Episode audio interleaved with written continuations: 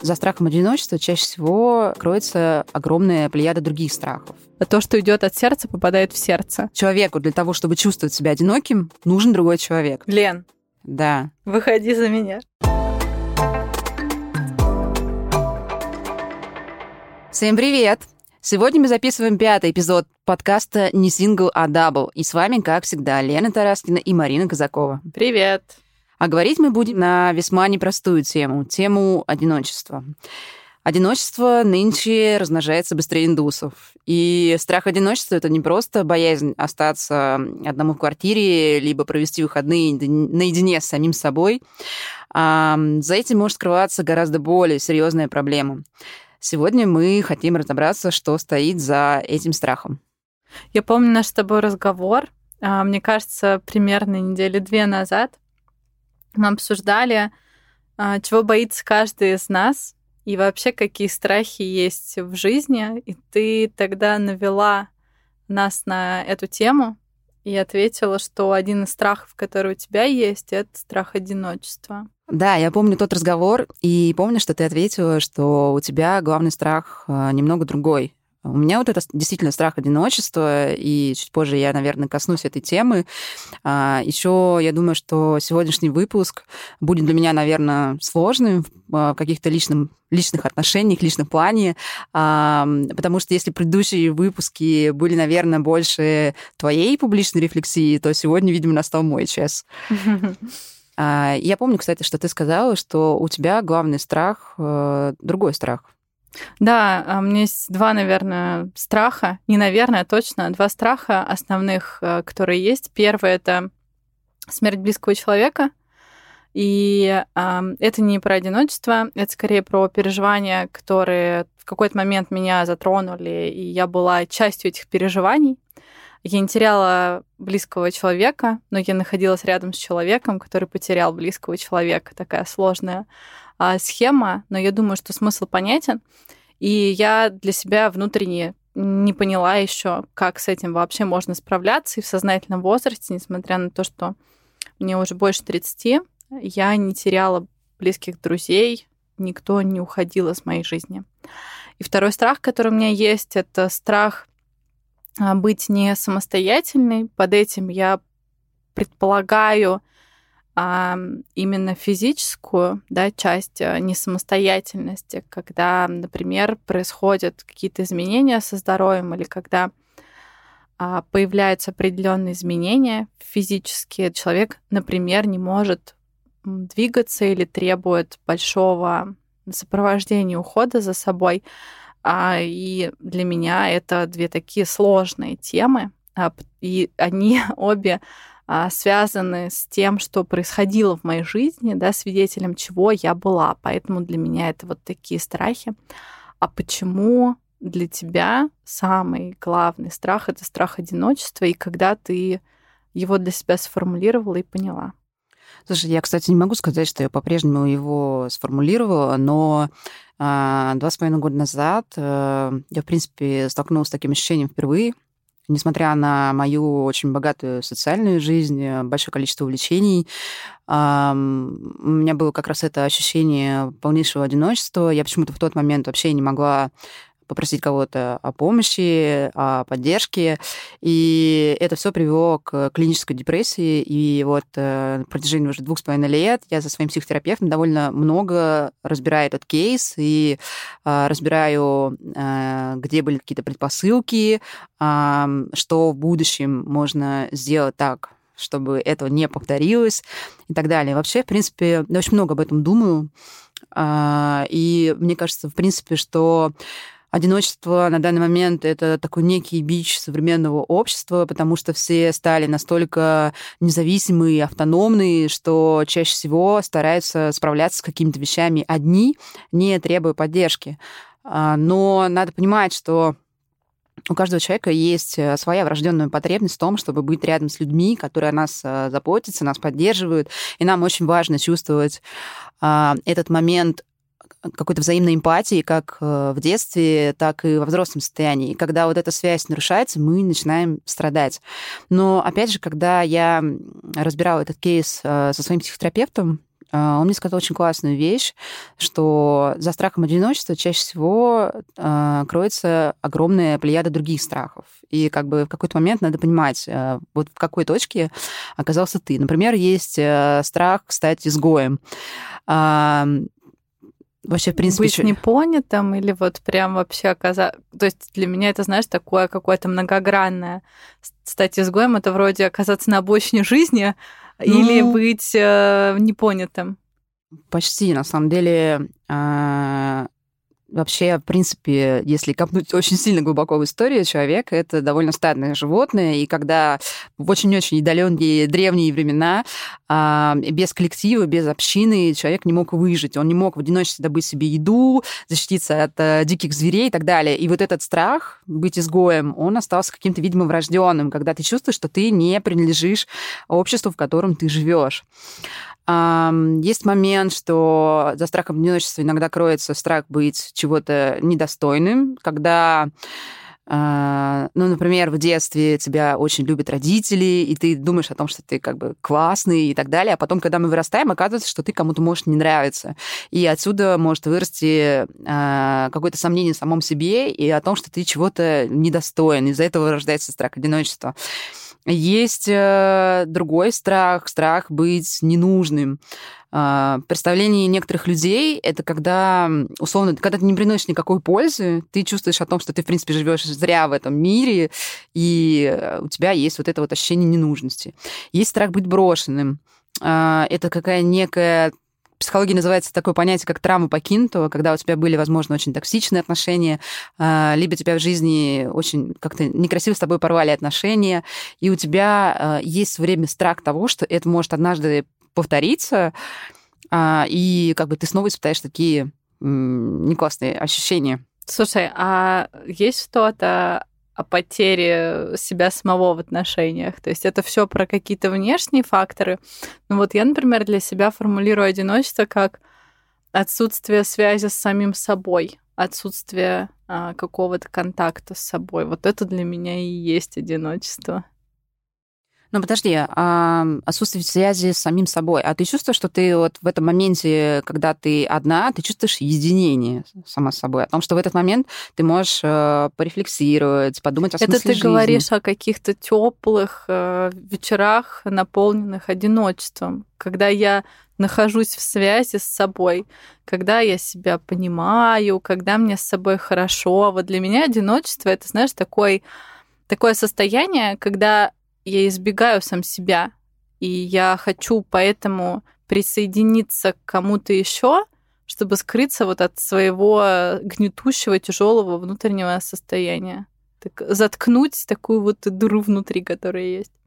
То есть ты хочешь сказать, что если у человека нет пары, он автоматически становится одиноким? Нет, нет, нет. Я скорее о том, что э, есть ли какие-то штуки, про, которые формулируются как одиночество, но которые не связаны с контактом. То есть, когда ты, когда одиночество ты воспринимаешь как отсутствие связи с самим собой, отсутствие понимания самого себя. Ну да, это и, и есть, в принципе, наверное, тема, из которой я и пришла в психотерапию, в принципе. Mm-hmm. А, потому что я не могу сказать, что я потеряла на тот момент э, связь само с собой, но я не могла, например, просить э, о поддержке своих близких людей, хотя у меня очень классные отношения с э, друзьями, но мне было как раз это ощущение о том, что я делаю в жизни что-то не так, у меня нет поддержки и так далее. Угу.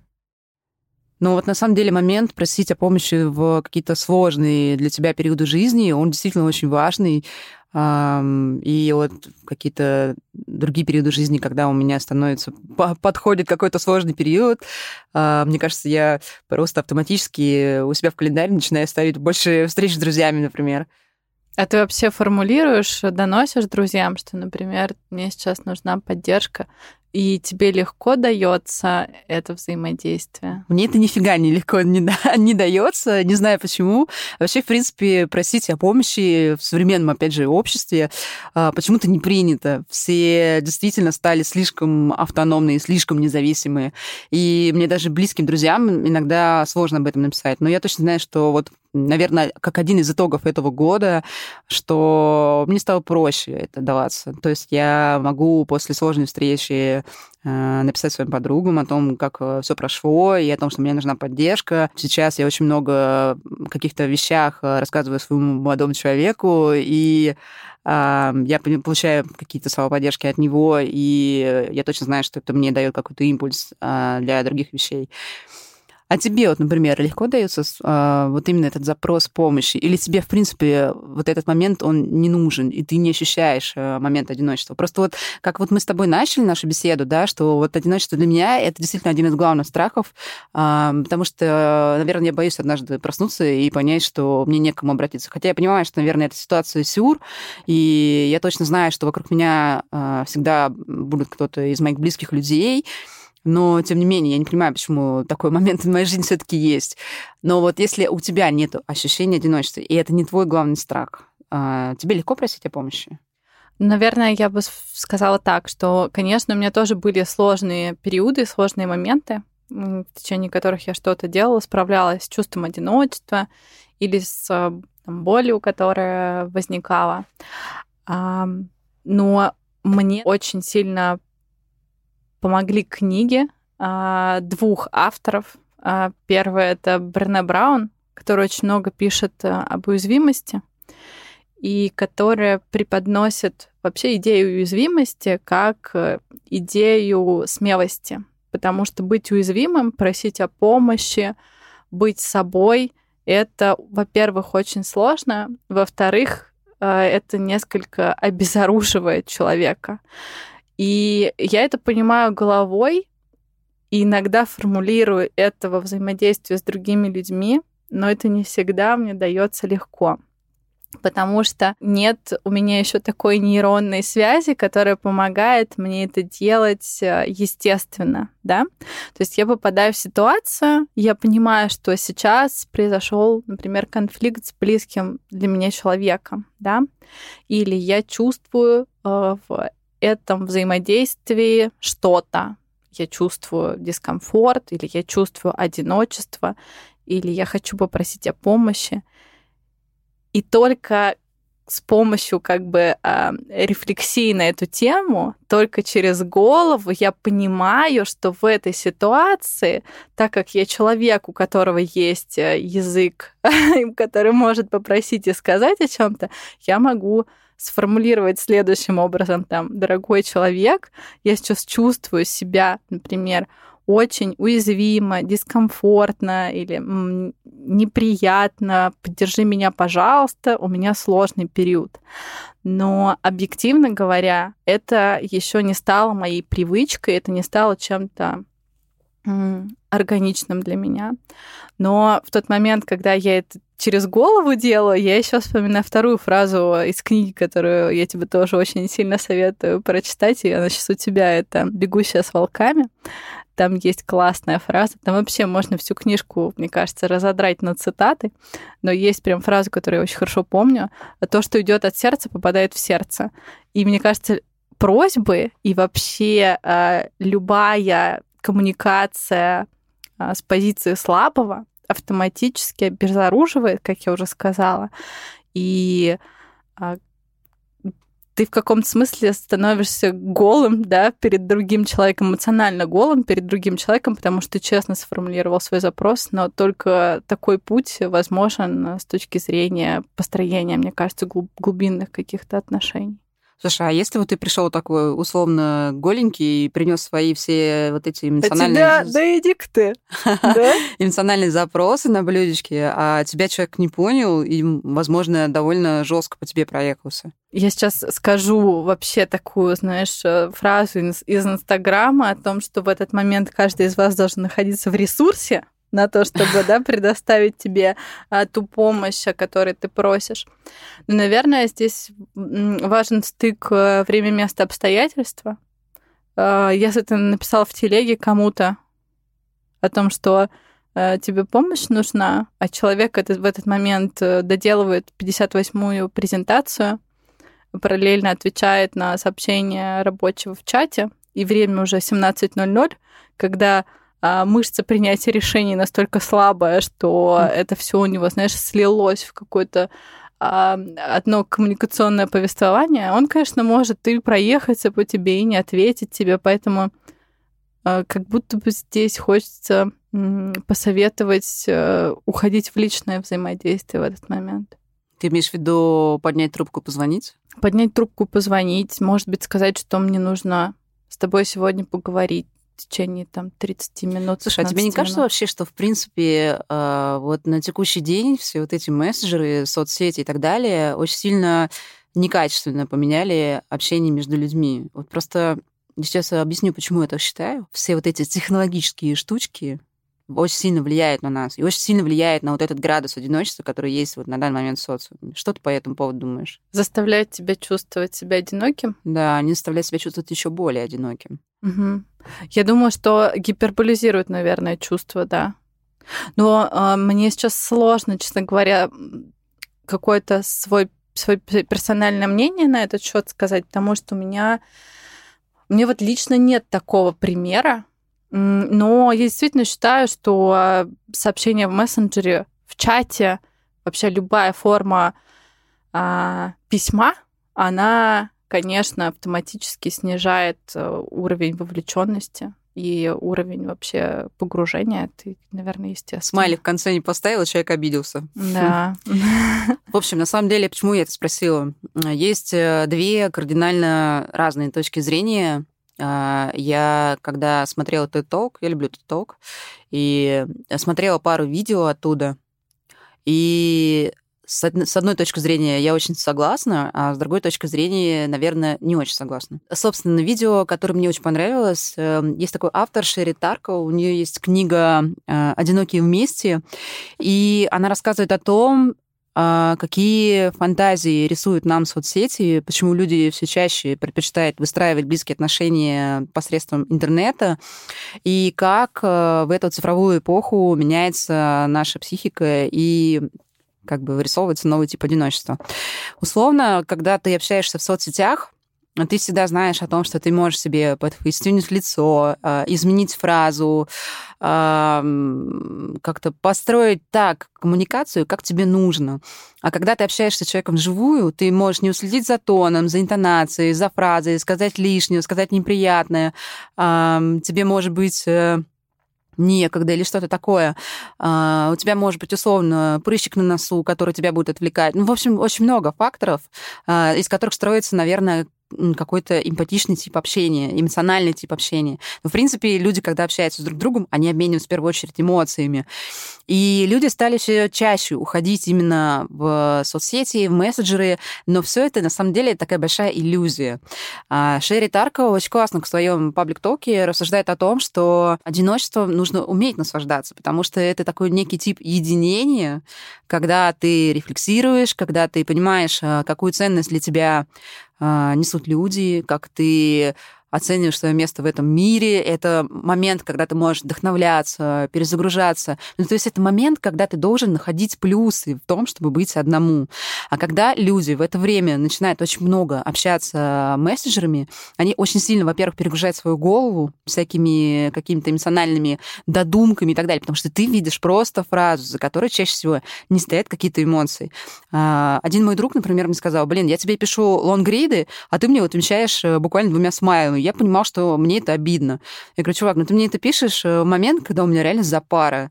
И я понимаю, что я поняла суть твоего сообщения, я ответила двумя словами, да, а, но вот он мне сказал, что это его задело, понимаешь? Потому что ожидания были такие. Ожидания реальность, да. Я потом просто набрала э, его по телефону, мы очень долго разговаривали на эту тему. И как бы никогда ничего в жизни, наверное, не заменит качественного общения вживую. Помнишь фильм «Социальная дилемма», да? Да, мы с тобой вместе смотрели в прошлом году. Краснополяне даже, да. по-моему.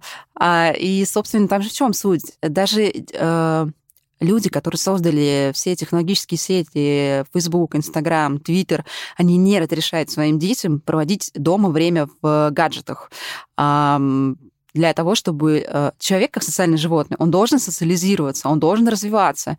И поэтому Шерил призывает к тому, чтобы мы время, когда мы одни, проводили без гаджетов, без других людей. Мы учились наслаждаться своим обществом. То есть, когда мы а, находимся в соцсетях, мы лишаем себя, во-первых, э, рефлексии, мы сознательно выбираем изоляцию и перестаем ценить общество других людей. В общем, это такая довольно, э, довольно сложный постулат, а, и я, честно говоря, с ним очень сильно согласна. И когда я отслеживаю время, проведенное в соцсетях, каждый понедельник iPhone присылает нам уведомление. Ну Сколько ну, да. времени по сравнению с прошлой неделей вы провели в соцсетях? Я, честно говоря, очень радуюсь, когда вижу падение. Особенно заметно, когда я а, очень много провожу время с близкими людьми, а, путешествую, либо там занимаюсь каким-то... Отпуск, там... мне кажется, тоже, Да, да, да. Я, вот, я рассчитываю, что за прошлую неделю у меня будет очень большой минус. Наш общий друг э, Леша Громов однажды был, по-моему, в Мурманске, а там не ловил связь. И когда он говорит, что когда через неделю открыл вот это уведомление, у него было типа минус сто процентов. Это было очень смешно. Собственно, а есть вторая точка зрения.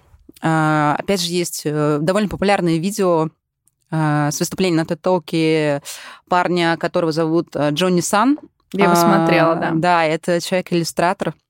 И он создал мультик по которому он говорит, что вы не одиноки в своем одиночестве. Условно, ты можешь прийти в Твиттер, написать запрос, тебе кто-то ответит, ему кто-то тоже ответит, и такая вот степ-бай-степ связь возникает, и по которому у тебя есть ощущение принадлежности к комьюнити. И поэтому ты всегда можешь порефлексировать не внутрь себя, а в посредством интернета, в соцсеть. Но я, честно говоря, вообще не согласна с этим, потому что для меня это уход в виртуальную реальность, это лишение себя кайфа общения с людьми, и опять же, ты просто можешь а, сто процентов рефлексировать в никуда. Условно, какая-нибудь а, девушка Маша, которая живет в Калуге, может создать какую-то виртуальную реальность, которая не будет соответствовать действительности, и она наделит ее совсем другим смыслом, не такой, как он есть э, в данный момент. Я считаю, что это немного не совсем правильная позиция. Я вот не считаю, что в публичной рефлексии в социальных сетях в подобном формате ведет к какому-то, знаешь, росту внутренней свободы или внутренней гармонии. Мне кажется, что она, наоборот, зацикливает тебя на этой проблеме, и ты на нее смотришь вот очень-очень-очень близко. В то же время а, когда ты идешь, когда что-то происходит, у тебя есть определенные чувства, ощущения или ты находишься в таком а, периоде или на таком жизненном этапе, когда ты, возможно, проживаешь какие-то эмоции, связанные с одиночеством или с отчуждением, или с разрывом отношений с кем-то. А, и когда ты погуляешь 8 километров пешком где-то в парке, ты на эту проблему смотришь как будто бы а, издалека, немножко в таком, знаешь, 3D-формате. Она перестает быть настолько большой, и концентрировать э, в себе все твои чувства и ощущения. Поэтому мне очень близка идея о том, что одиночеством можно наслаждаться. Первое, да. Второе, рефлексия не обязательно должна быть публичной. И, наверное, если говорить о каких-то, может быть, советах, да, как э, преодолевала я какой-то сложный период жизни, а, у меня была самопомощь и саморефлексия как один из инструментов. Это дневник, написание писем, а, вот какие-то такие истории, когда я проживаю эти ощущения с погружением. Не просто поверхностный пост, который я заливаю в инстач, вот, но такая форма внутреннего перерождение этих ощущений. Когда ты их выливаешь на бумагу, потом еще 8 километров пешком, потом, значит, ты вернулся, и она перестает быть такой большой. Слушай, а по поводу публичной рефлексии. Вот э, я иногда публично рефлексирую в соцсетях, мне приходит очень много отзывов от э, друзей, от э, незнакомых мне людей. Но если я выйду в офис на следующий день, и ко мне подойдет какой-нибудь коллега обсудить этот момент, я так себя неловко чувствую, просто капец. Ну, то есть одно дело порефлексировать одной, либо с близким другом, а другое дело, когда к тебе приходит э, не совсем знакомый тебе человек и хочет поговорить с тобой на очень личную тему, потому что он считает, что он тебя знает. Это, опять же, кстати, э, минус соцсетей, на мой взгляд. А еще хотела бы добавить, что когда ты думаешь, что вот так вот поддерживая общение только в соцсетях, э, ты выстраиваешь какую-то постоянную связь с комьюнити, то, на мой взгляд, ты воспринимаешь это комьюнити, наверное, как какие-то запасные части, которые помогают тебе оставаться целыми. То есть ты немножко размываешь ценность твоего собеседника, потому что ты воспринимаешь его не как личность, а как, наверное, какую-то запасную часть твоего мироощущения. Надо понимать, что если мы э, не можем существовать в одиночку, то мы становимся еще более одинокими. Вообще, в принципе, э, есть такая парадигма, что э, человеку для того, чтобы чувствовать себя одиноким, нужен другой человек. Потому что если бы априори изначально одного человека посадили на необитаемый остров, и у него не было бы возможности знать о том, что есть еще один человек, и он относительно другого человека не чувствовал бы себя одиноким, потому что он знал, что он один в этом мире. То есть, в принципе, чувство одиночества, оно всегда вызвано, наверное, какими-то социальными факторами. Типа сравнение, себя с, эм, с кем-то, с каким-то образом жизни. Ну, то есть ты постоянно, возможно, свою самооценку ставишь какой-то почему-то минус. Огромное количество людей свою самооценку сгоняет в минус, хотя они офигенные люди, по сути, согласись. Мы с тобой знаем несколько примеров просто, когда супер классные а, люди, которые делают огромное количество вещей, они одиноки, по сути. И вот я знаю, что ты недавно тоже писала у себя в соцсетях про а, книгу «Одинокий город», по-моему, и я помню, что тебя явно это очень сильно задело. Да, эта книга попала ко мне в руки в тот момент, когда я в целом думала о том, что люди ищут в городе. То есть э, я ее изучала э, с целью антропологического исследования, так скажем. Я хотела понять, вот мы живем в большом городе, э, огромное количество людей в этот город переезжает, а есть огромное количество платформ, на которых люди могут встретиться, познакомиться и вообще понять, а, на основании чего они выбирают себе компаньонов, пары. Э, поэтому моя задача была такая, изучающая. А, я изначально думала, что я найду ответы на вопросы, например, что люди ищут в большом городе или как люди справляются с одиночеством в большом городе. Но вместо этого я столкнулась с такой площадкой э, личной э, рефлексии. И девушка, которая написала эту книгу, Оливия Лэнг, она переехала в Нью-Йорк из-за своей пары, а, но они расстались, и получается, она осталась одна в городе, в котором у нее не было близких отношений. Один из моментов, который она также описывает в своей книге, это то, о чем ты сказала, история связана с социальными сетями. Она прям описывает свои выходные, когда она а, писала что-то в Твиттер, чтобы чувствовать себя сопричастной к какому-то социуму, чтобы быть вот не одной, да, но при этом закрывала Твиттер и продолжала чувствовать э, невероятное одиночество. А, и в этой книге она на примере собственного опыта исследует э, связь между личной жизнью и творчеством известных городских одиночек Нью-Йорка. Книга интересная, книга, честно говоря, сложная. А, сложная она для людей, которые сейчас, например, может быть, сами справляются с сложным периодом одиночества, и либо для людей, которые в целом относятся к любым а, сценам насилия, к сценам неравенства болезненно. Вот как, знаешь, мы с тобой, например, обсуждали книга «Маленькая жизнь», а, для меня это слишком травматичная Капец, книга. Капец, я так плакала в конце. Это толстая книга, от которой ты не можешь оторваться, но она такая тяжелая морально. Вот, и примерно после некоторых глав из книги «Одинокий город» я выходила с таким же ощущением. А, ну, я супер э, такой человек хрупкий, и мне легко а, погрузиться в состояние грусти, да, состояние сострадания, поэтому некоторые эпизоды было сложно читать. В целом она рассказывает о творчестве Хоппера, Уорхола, а, о творчестве Войнаровича и о том, как эти одиночки справлялись э, со своим состоянием, как это выливалось в их творчество. То есть что последовало за этим. Книга интересна с точки зрения, знаешь, поиска инсайта о том, что иногда одиночество может быть продуктивным. Но вот то одиночество, о котором ты, например, говорила, да, это одиночество-вдохновение для меня. А есть вот другая форма одиночества, мне кажется, которую она описала, это одиночество тяжелое, которое тебя настолько сильно изнутри а, тяготит, наверное, правильно сказать, да, что ты это выливаешь в какие-то творческие реализации внешние. Имеешь в виду, что для творчества нужна вот эта боль одиночества? Как, э, да, как один из возможных вариантов то, что она описывает там. А угу. что она описывает? Я просто не читала книгу.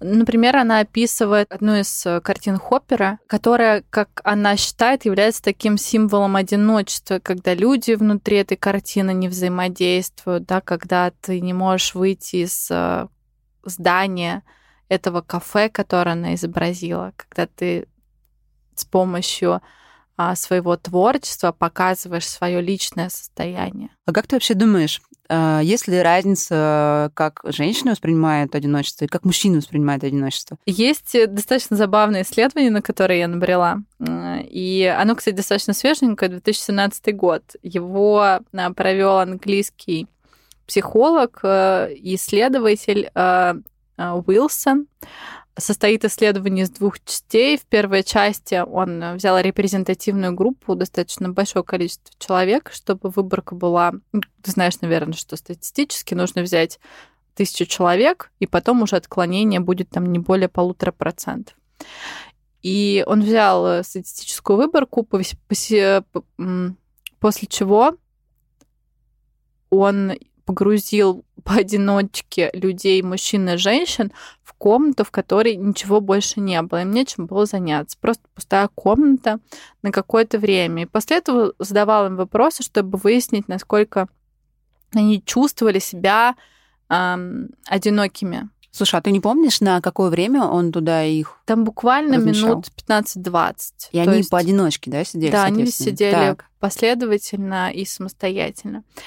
И Получилось так, что 61% мужчин отметили, что они чувствовали себя одиноко, и 48% женщин. А потом он усложнил эту задачу, и в эту комнату он провел кнопку, которая давала электрический импульс. Жесть. Да. То есть единственное, чем ты мог развлечься, это сжахнуть себя электричеством немного.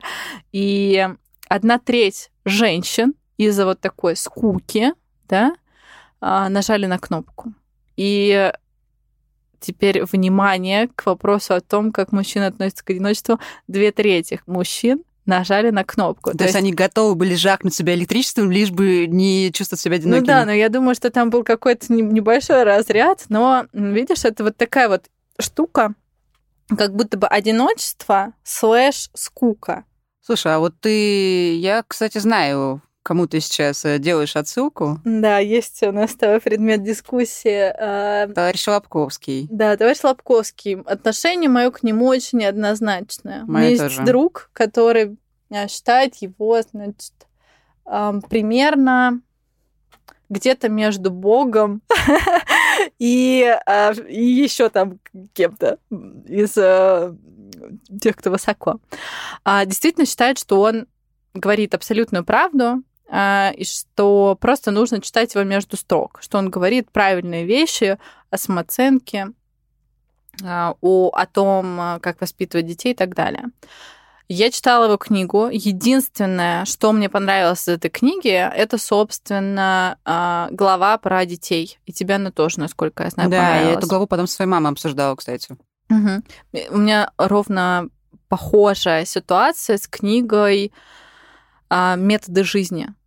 Я, к сожалению, не помню автора, но мы прикрепим обязательно ссылочку. Это канадец, который написал или 12 правил жизни, как-то так. Ну, где первое правило то, что нужно заправлять свою кровать, что нужно сначала разобраться со своей Тебе жизнью. кажется, что список э, литературы в этот раз будет очень длинный? Да-да-да. Накопленный опыт.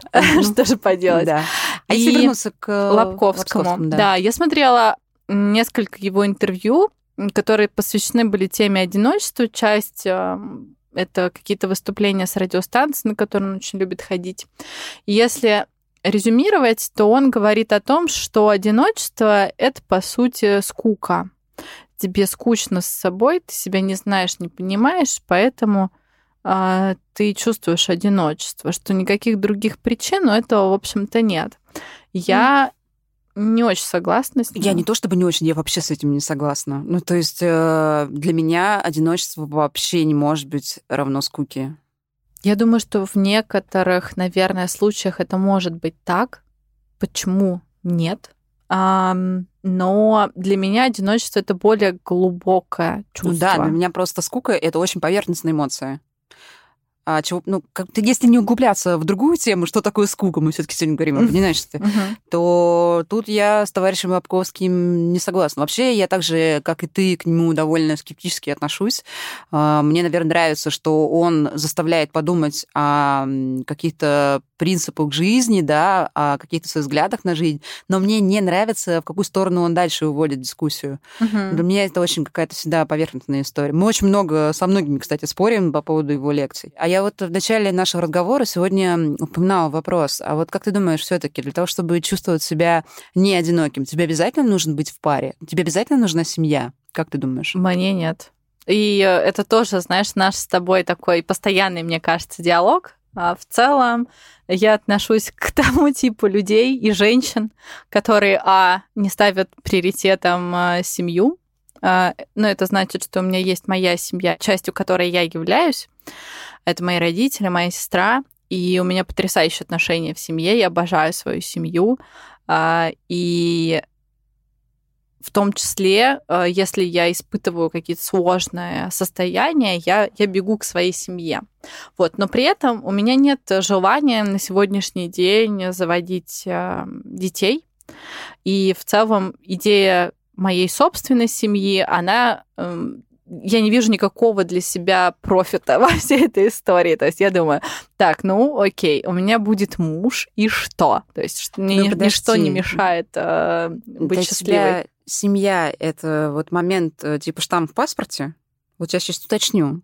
Или все таки это некий момент партнерства? Для меня семья это вот э, то, что в классической форме описано в Конституции Российской Федерации, штамп угу, в паспорте. Угу. А, я была замужем, была замужем пять лет, и это было как раз классическое то, что описано в Конституции, и а, для меня, наверное, понятие семьи на данный момент другое. То есть для меня это абсолютное партнерство. То есть это момент поддержки, а, взаимовыручки, обмен идеями. Ну Мне... тогда мы с тобой семья. В какой-то мере, да. Но возвращаясь к теме того, нужен ли второй человек, обязательно, чтобы не чувствовать себя одиноко. Приятный бонус, я бы сказала но как бы я... А у меня немножко другая, другое ощущение. Я думаю, что главное устойчивым быть э, самим собой. А я про это и говорю. Угу. О том, что, наверное, все-таки во главе должен быть ты сам, угу. а твои взаимоотношения с другими людьми ты уже выстраиваешь вот как э, тебе будет э, удобно для твоего ментального здоровья на данный момент.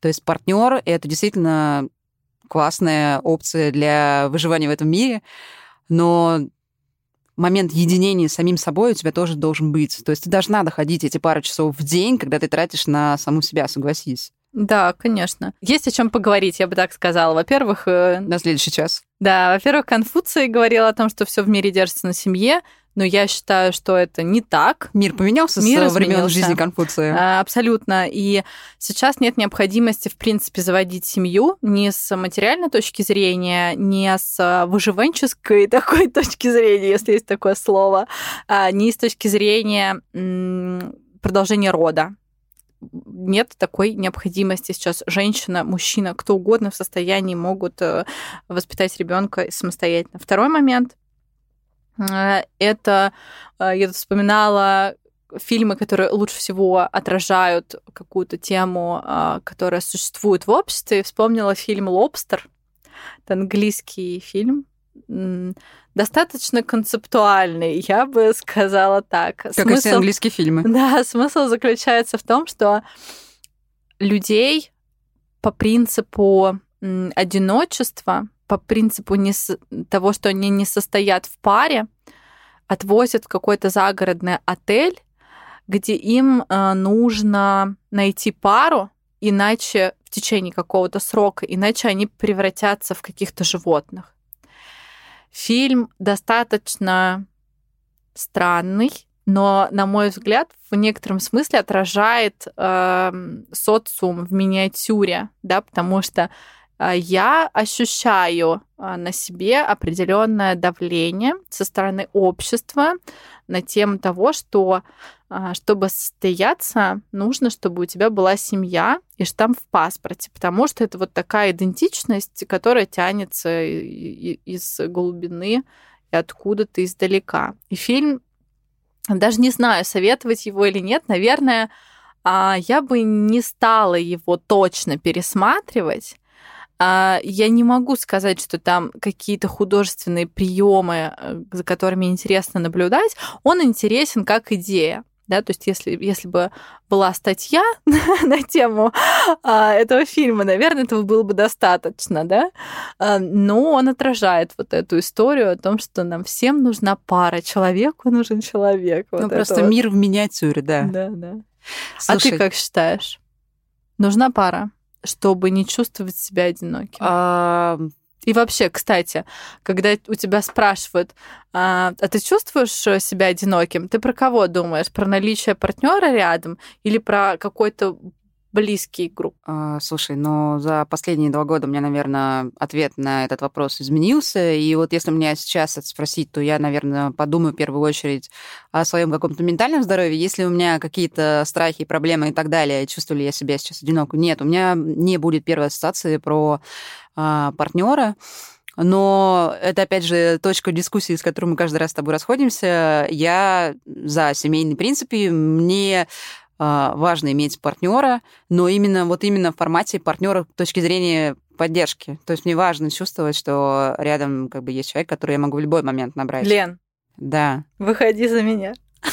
О, ребята, это было публичное предложение руки и сердца. Я еще здесь добавлю, помимо предложения, значит, Гелене, да, а, я добавлю интересный TED-ток я его нашла, когда проходила курс. Мне кажется, я его уже советовала. Если не советовала, то вот советую. Happiness and Well-being на Курсера. Это самый популярный курс 2000 года. Он реально очень классный, интересный. А, он по сути, в течение, по-моему, 12 недель рассказывает тебе всякие классные штуки, которые позволяют тебе увеличить свой уровень счастья а, и вообще свое такое вот ментальное здоровье, да, сохранять. Ментальное, физическое, эмоциональное. И там был классный TED-ток, что а, делает жизнь хорошо, хороший, простите, я просто тут э, читаю э, с э, YouTube название, и оно там на английском перевожу, я, видимо, не очень. И э, это уроки от самого долгосрочного исследования счастья. Это исследование реально продлилось, если я правильно помню, порядка 50 лет. Смысл его заключался в том, что у людей спрашивали с достаточно часто периодичностью, насколько счастливо они себя чувствуют, да, и нет ли ощущения одиночества у этих людей. Получилось, что независимо от того, есть ли у них семья или нет, а, наличие социальных связей и такого комьюнити, то есть а, близкого дальнего круга, то есть это не те люди, с кем ты ежедневно, да, может быть, общаешься, но это твои приятели, это люди, с которыми ты вместе что-то создаешь, это люди, э, к одному и тому же комьюнити, да, ты принадлежишь, а наличие вот такого круга взаимодействия, круга общения очень сильно сказывается на уровне счастья и позволяет не чувствовать себя одиноким. Слушай, а вот если вернуться к моему общению с психотерапевтом, когда-то он, это мужчина был на тот момент, а, посоветовал мне очень классный TED-ток. А, мы с ним говорили про эмоциональную гигиену. А, что это такое? Вот смотри, есть ситуация, если у тебя рана на руке, ты не возьмешь ножик и не начнешь ковырять эту рану еще больше. Но люди относятся так только к физическим травмам. А вот что касается моральных травм, Здесь всегда намного все сложнее. Есть очень классный э, психотерапевт Гай Винч. У него есть э, public talk, называется «Почему нам всем нужно учиться практиковать эмоциональную гигиену». Он э, приводил там очень классные кейсы. Вот я сейчас, наверное, парочки расскажу, потому что, когда я их посмотрела, в принципе, я поняла, что большое количество вещей я, наверное, буду практиковать в жизни. К нему на прием однажды пришла женщина. Спустя 20 лет брака у нее был развод, болезненный развод. И тут она, наконец, на онлайн-дейтинге познакомилась с мужчиной, который пригласил ее на свидание в престижный нью-йоркский бар. Она купила платье, она сделала прическу, пришла на свидание. И он через 10 минут поднялся и сказал, вы знаете, вы мне не интересны, давайте не будем тратить время. И ушел. Но женщина была раздавлена, она пообщалась со своим лучшим другом, как так произошло. И друг ей сказал, ну, это потому что ты неинтересная, и потому что у тебя, типа, бедра широкие. Как ты можешь догадаться, этот лучший друг не существовал в реальности. Это была она сама. Она сама себя просто вот так вот загнала, загнобила того, что типа все пошло в неправильную какую-то стезю. И Гай Винч говорит о том, что, в принципе, у людей есть большая проблема с руминацией. Руминация вообще на языке психотерапии — это прокручивание в голове одних и тех же негативных и тревожных мыслей. И что, в принципе, это просто бич э, современного общества, когда мы начинаем додумывать ситуации, которые случились неделю назад, и думаем, как бы мы поступили, что бы мы сказали, а я вот так бы, а я бы так сделал. Come on, uh, чуваки, давайте учиться uh, снимать значимость событий. Они уже произошли, мы уже в какой-то ситуации, и сейчас надо находить э, решение либо просто закрывать эту ситуацию и жить дальше. Uh, опять же, Гай Винч с точки зрения эмоциональной какой-то э, терапии, эмоциональной гигиены говорит о том, что самому себе нужно стать лучшим другом. А, говорить какой-то офигенный, а, говорить о том, что у тебя все получится. Вот это вот упражнение, знаешь, его часто говорят, что типа с утра встаешь перед зеркалом и говоришь, так, чувак, у тебя сегодня все получится, потому что ты классный. Это а реально... есть еще прикольная штука. А, иногда, знаешь, что состояние я никчемный и так далее, а потом заставляешь себя написать, что с тобой произошло за последние пять лет, что ты сделал, такой думаешь, блин, такой я крутой. Да, оглядываться назад и видеть, сколько ты всего просто сделал. Это супер классная история. У меня, например, мой психотерапевт дал мне очень классное задание а, для того, чтобы снизить мою тревожность, которая мне мешала на тот момент э, спать, например. Каждый вечер, когда я уже спать, я вспоминаю, что хорошего у меня произошло за день, как мне улыбнулся продавец, какое классное письмо от коллеги я получила, как я сделала классный проект. Ну, то есть я формирую такой позитивный флер, благодаря которому я, наверное, засыпаю за 5 секунд просто. Еще такой момент, очень важно для того, чтобы чувствовать себя комфортно, важно разбираться, что в твоем текущем состоянии тебе э, доставляет наибольший дискомфорт. Какие по твои потребности на данный момент не удовлетворены. Надо думать, э, в каком направлении двигаться, чтобы их удовлетворить. Опять же, Гай Винч привел очень классный пример. У него есть брат-близнец. И когда у Гая Винча э, произошло какое-то классное событие, он ожидал, что его брат-близнец ему позвонит и поздравит его. Брат-близнец не звонил. Ночь прошла в очень тревожном ожидании. С утра Гай Винч наехал на своего брата, типа, что произошло? А брат ему в ответ говорит, а что ты сам-то не позвонил? Да, логично. Ну, то есть вот этот момент ожидания реальности, да, мы вот вечно привыкли за других додумывать. И вообще, как бы я часто говорю своему партнеру фразу, что словами через рот самое классное средство коммуникации. Я тоже ту же самую фразу говорю своим родителям, которые иногда обижаются на меня с братом, да, что мы можем там не приехать, что-то не привезти. Я их прошу коммуницировать. И вообще как бы коммуникация, на мой взгляд, это реально супер важная рабочая история. А, а еще э, мне, например, помогает понимание, какие плюсы есть в моменте одиночества у меня сейчас. То есть для меня все-таки одиночество на данный момент это не какая-то большая психологическая проблема, скорее это, наверное, момент единения. Вот когда я начала к этому по-другому относиться, я поняла, что мне, во-первых, стало проще просить э, помощи своих друзей, проще обмениваться с ними эмоциями. Еще, кстати, замечу момент, который я тоже прошла с рядом своих друзей. А, я просила, когда мы строим коммуникацию, строить ее эмпатично. То есть не только жаловаться друг другу на какие-то всякие неприятные истории, а выстраивать коммуникацию с точки зрения обмена там, позитивными новостями, негативными новостями. То есть ты чувствуешь в это время поддержку, а не то, что тебе вечно плачется. Угу. То есть это качественная коммуникация. Мне она нравится, поэтому мне стало проще общаться с друзьями, потому что все повзрослели, видимо, и перешли на другой уровень такого обоюдного комфорта друг для друга. У меня с точки зрения одиночества вообще есть какая-то даже страсть небольшая, мне кажется, к одиночеству. Я реально люблю ходить в музей одна, я люблю ходить в кино одна, мне нравится ездить в отпуск одной. И дни, когда я провела э, время с собой, они меня очень сильно наполняют. У меня вот как раз появляется, знаешь, вот эта наблюдательность, интерес, потому что когда я с другими людьми, конечно, я погружаюсь в них, и я хочу э, взаимодействовать, лучше понимать, больше воспринимать, больше погружаться, да, друг в друга. И вот, э, мне кажется, это тоже немножко похоже на эмоциональную гигиену побыть с собой.